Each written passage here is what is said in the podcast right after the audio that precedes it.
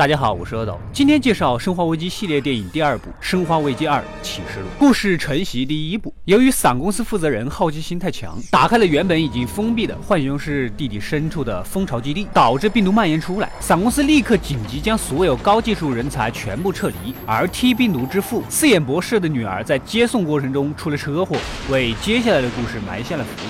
浣熊市也乱成了一锅粥，最终导致整个城市遭到隔离，市民排队接受检查出城，哪知道。突然，一个家伙突变，伞公司的人立刻翻脸无情，将所有人挡在了门内，让他们自生自灭，然后就准备撤离。但是四眼博士挂念自己的女儿，如果不找到女儿，他就不走。鉴于在混乱不堪的城市里找个小孩几乎是大海捞针，伞公司负责人管他那么多的，自己就先跑了。女主从实验室里出来，换了身衣服。当初他们被抓了以后，又给自己注射了点什么玩意儿，似乎是在拿自己的身体做实验。另一边，吉尔跟几个大活人一起逃到了教堂。吉尔也是。生化危机系列的主角之一，属于政府的特别警队，也是警察。这个角色造型和长相已经算是相当的还原游戏了。此时又一个舔食者追了过来，袭击了大家。就在关键时刻，女主及时赶到，杀死了舔食者。女主爱丽丝是生化危机电影系列的主角，而吉尔啊、卡洛斯啊之类后面会陆续出场的主要角色，全都是游戏的主角。所以装酷耍帅的事情，就算吉尔人气再高，虽然我也很喜欢他，但是在这儿还是得让。女主爱丽丝来，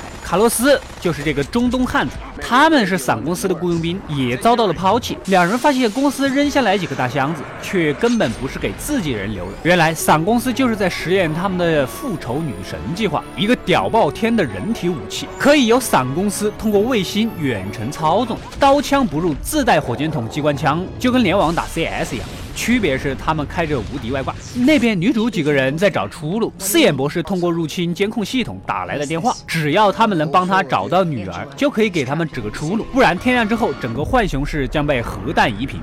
这么说的意思就是我不干也得干，干也得干，完全没得选的。不管怎么样，几个人还是向着学校出发了。有些刁民肯定就要问了：明明在外面出的车祸，为什么要跑到学校去找小女孩呢？嗯，本来就是在学校附近出的车祸。小女孩醒来之后再逃回自己熟悉的地方躲起来，是不是很合理呀？女记者被一群感染的小学生给咬死了，这下终于可以安心打排位了。而另一边，雇佣兵也接到了四眼博士的求救电话，多一波人多一份保障嘛。吉尔在角落找到了小女孩，此时出现了一大批僵尸和感染的僵尸犬。关键时刻，雇佣兵的同事另一个雇佣兵及时出手救了漂亮的吉尔，正准备说些纨绔耍帅的话，就被咬死了。这叫神吗？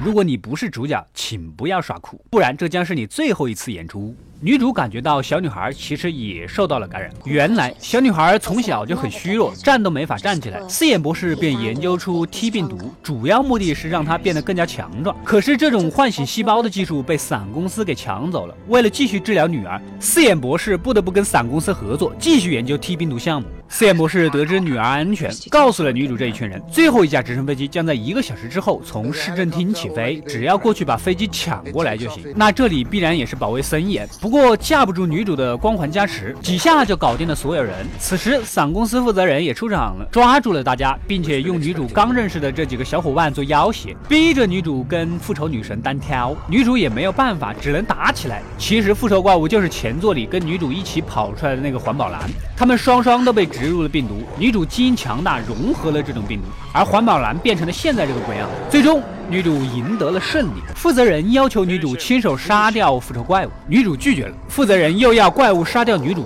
也许是刚才女主放过他的举动感染了他，怪物的人性又稍稍占了一点上风，再加上刚才负责人说的话让人很不爽，怪物反而杀死了伞公司的守卫。最终大家在相互搀扶下逃到了直升机上，将伞公司负责人扔给了下面无数的僵尸。飞来的核弹也爆炸了，导致女主的直升机坠机，女主又被伞公司科技部主管给抓回了实验室。通过一段时期的调养，女主记忆恢复，又从防卫森严的实验室逃了出来，而且力量更加强大。此时，吉尔和雇佣兵假扮伞公司的高层，将女主安全的转走。原以为故事圆满的结束，不曾想这其实是科技部主管故意放他们走的，他正在实施另一个更加神秘的实验计划。好了。第二部到这里就结束了。吉尔的出场当时确实让我震惊了一下，实在是太还原了。但是电影本身主角不可能每个人都突出表现，米拉乔沃维奇必然是第一主角，其他以及后面陆续出场的游戏主角都会客串演出，但肯定是围着米拉身边团团转，不用怀疑，她老公是这个片子的导演，你服不服？快快订阅及关注《恶的过来了》，获取《生化危机》系列电影介绍。我们下期再见。